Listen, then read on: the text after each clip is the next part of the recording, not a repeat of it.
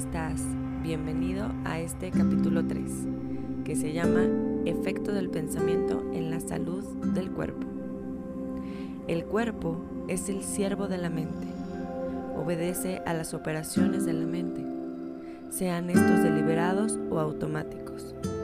Siguiendo pensamientos indebidos, el cuerpo rápidamente se hunde en la enfermedad y el decaimiento siguiendo pensamientos virtuosos, se viste de juventud y belleza. La salud y la enfermedad, al igual que las circunstancias, tienen su raíz en los pensamientos. Pensamientos enfermizos que se expresan a través de un cuerpo enfermo. Se ha sabido que los pensamientos de temor matan a un hombre tan rápido como una bala y continuamente matan a miles de personas. Tal vez no tan rápido, pero sí con igual efectividad. La gente que vive con temor a la enfermedad es la gente que las contrae. La ansiedad rápidamente debilita el cuerpo y lo deja expuesto a la enfermedad. Mientras haya pensamientos impuros, aunque no tengan un origen físico, pronto destruirán el sistema nervioso. Pensamientos energéticos de pureza y dicha producen en el cuerpo vigor y gracia. El cuerpo es un instrumento muy delicado y plástico que responde rápidamente a los pensamientos que lo dominan y los hábitos de pensamiento que producirán sus efectos sobre él, sean estos buenos o malos. El hombre continuará teniendo sangre impura y envenenada mientras sus pensamientos sean impuros. De un cuerpo limpio emana una vida y un cuerpo limpios. De una mente contaminada proceden una vida y un cuerpo corruptos. El pensamiento es la fuente de toda acción de la vida y su manifestación. Construye una fuente que sea limpia y todo será puro. El cambio de dieta no ayudará a un hombre que no cambia sus pensamientos. Cuando un hombre purifica sus pensamientos, no deseará más comida impura. Si deseas perfeccionar tu cuerpo, sé celoso con tu mente. Si quieres renovar tu cuerpo, embellece tu mente pensamientos de malicia, envidia, decepción, desaliento, le arrebatan al cuerpo su gracia y su salud. Una cara amarga no es cuestión de azar, sino de pensamientos amargos.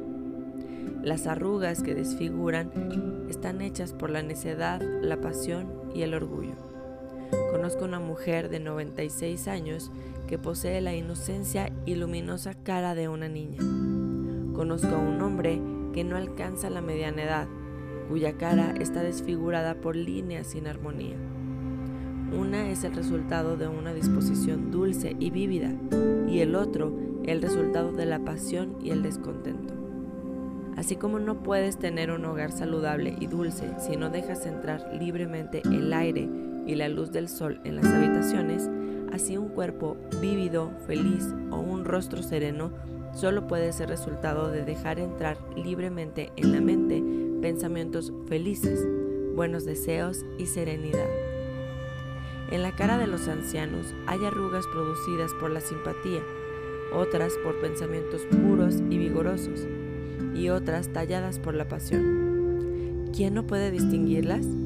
Para aquellos que han vivido correctamente, la edad trae calma, paz, como una puesta de sol.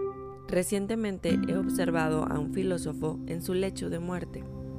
Era viejo, solo de años. Murió tan dulce y calmadamente como vivió. No hay mejor medicina que los pensamientos felices para disipar los males del cuerpo. No hay mejor reconfortante que la buena voluntad para disipar las sombras de la pena y la amargura.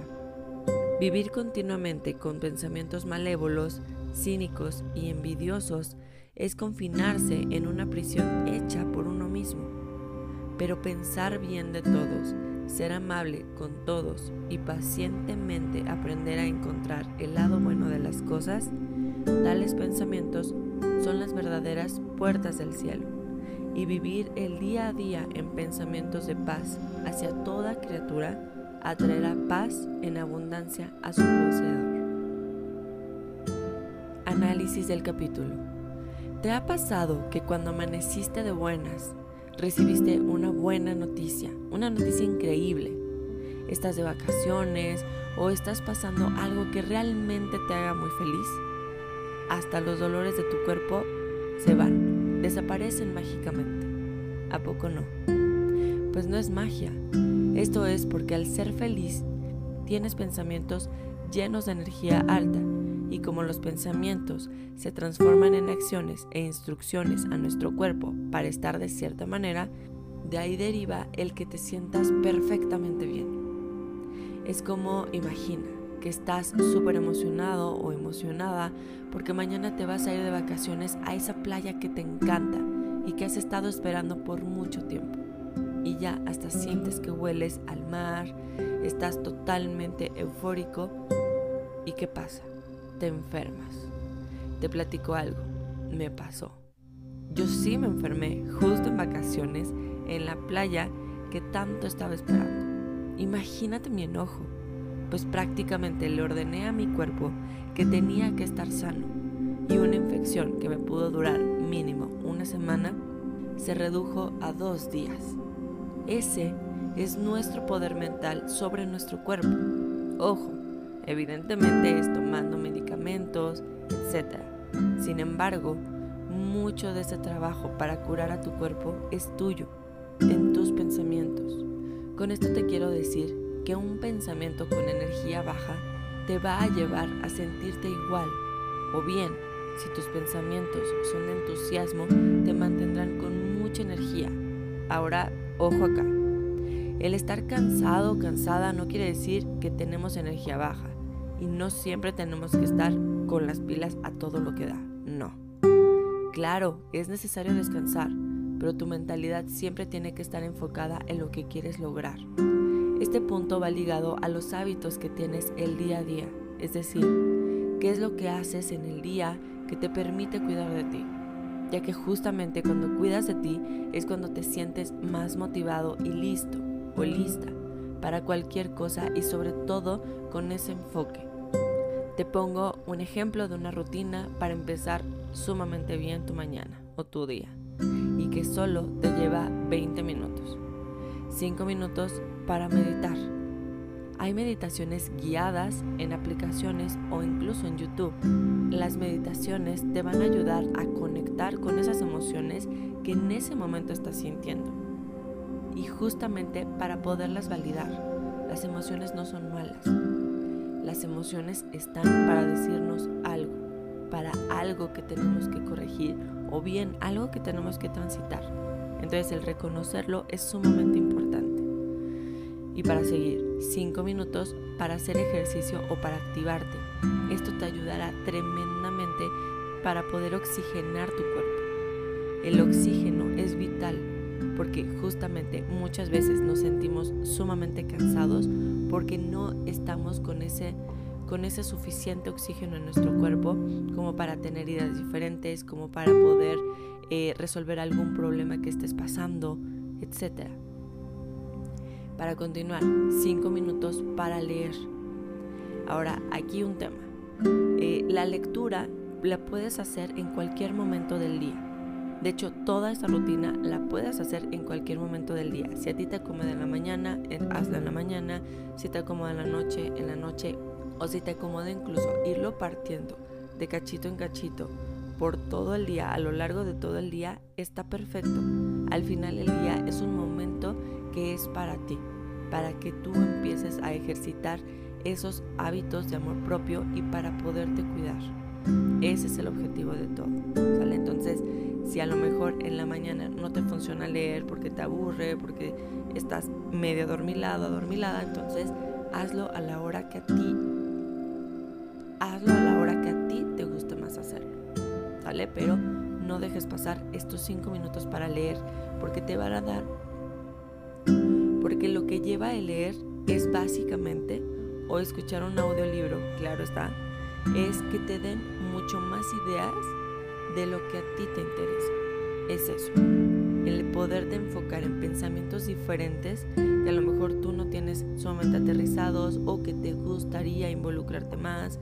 Eh, o que te gustaría involucrarte más en ellos. Entonces eso es lo que te da la lectura o escuchar audiolibros. y para seguir 5 minutos para visualizar cómo quieres que sea tu día. Sí te lo recomiendo que sea en la mañana justamente porque estás visualizando y con ello estás prácticamente decretando que sea así tu día. Ahora, no el decretar o no por decretar las cosas o por visualizarlas quiere decir que así al pie de la letra va a ser tu día. Te lo comento para que no llegues a un punto de frustración. El tema es, estás visualizando cómo quieres tu día y vas a hacer las cosas que necesitas hacer para que así sea tu día. Es decir, eh, no sé, en el tráfico se te cerró alguien y eso te molesta. Entonces no quiere decir, entonces, si tú visualizaste un día en el que eh, tienes felicidad, en el que vas a estar, vas a estar propositiva, en el que no vas a, y tú visualizaste un día en el que ese día en específico ibas a estar más positiva que otros o ibas a estar más propositiva, más abierta a ciertas ideas diferentes, por ejemplo, y se te cerró una persona en el tráfico, no quiere decir que esa persona va a arruinar todo tu día. Más bien, si tú visualizaste a una persona feliz el día de hoy, ¿qué haría una persona feliz el día de hoy con eso que le pasó? Lo justificas. Sí, hay momentos que sí, hay momentos en los que realmente es algo sumamente molesto. Sin embargo, justifica a las personas. El justificarlas, la verdad es que aligera muchísimo esa carga. Por ejemplo, se me, se me cerró porque tenía que, no sé, no sé, se me cerró porque tenía mucha urgencia de poder llegar. Se me cerró porque eh, tenía una, eh, una urgencia familiar, porque tenía una urgencia familiar, entonces era necesario poder llegar y por eso además su semblante se mostraba molesto o desconcertado. O sea, el justificar a las personas lo que te va a dar es esa paz de algo que no puedes cambiar, porque es una circunstancia de la vida. Es algo que te pasó y que es necesario que superes. Porque si no lo superas, justamente eso es lo que va a pasar, que no vas a continuar tu día de manera adecuada y como lo visualizaste. O sea, siempre va a haber cosas que nos molesten, pero el que pero el decidir cómo vamos a actuar, pero el decidir cómo vamos a actuar nosotros con las circunstancias que nos están pasando, eso es en donde vas a marcar una diferencia. Y esa diferencia, y esa diferencia te la vas a permitir el poderla realizar si solo si estás en balance contigo, si solo si cuidas tus pensamientos, tu cuerpo, das esos momentos para ti, para tu descanso, para tu relajación. Entonces, por eso es sumamente importante el poder hacer esto. Y además, estos hábitos te van a llevar a tener pensamientos de cuidado y además de valoración hacia ti, así como para también obtener energía y por ende mantenerte enfocado en lo que sí quieres en tu vida. Aquí es donde entra lo que les comentaba al respecto de las circunstancias. Las circunstancias externas no las vas a cambiar, no puedes cambiar a las personas, pero sí puedes cambiar la manera en cómo tú piensas al respecto de las personas y cómo vas a reaccionar al respecto de las circunstancias que te pasan. Ahora, el hecho de que todos los días trabajes en ti y además trates de siempre estar enfocado no quiere decir que se eliminará esto, así como así, los obstáculos de la vida. No, eso no va a pasar. ¿Y sabes por qué? Porque los obstáculos son parte de nuestro camino. Y además, lo más padre es que nos están enseñando a darnos cuenta de las habilidades que necesitamos pulir o necesitamos desarrollar. Y para esto es otro tema que estaré abordando en otro capítulo un poquito más adelante. Hasta aquí llegó este podcast. Te agradezco inmensamente que estés aquí escuchándome. Espero que te haya servido de mucho y sobre todo que esté aportando tu vida. Por favor, ayúdame a compartir este podcast o si me estás viendo a través de, de YouTube para poder seguir haciendo este tipo de videos y te mando un abrazo enorme y nos vemos en el siguiente podcast o video. Bye.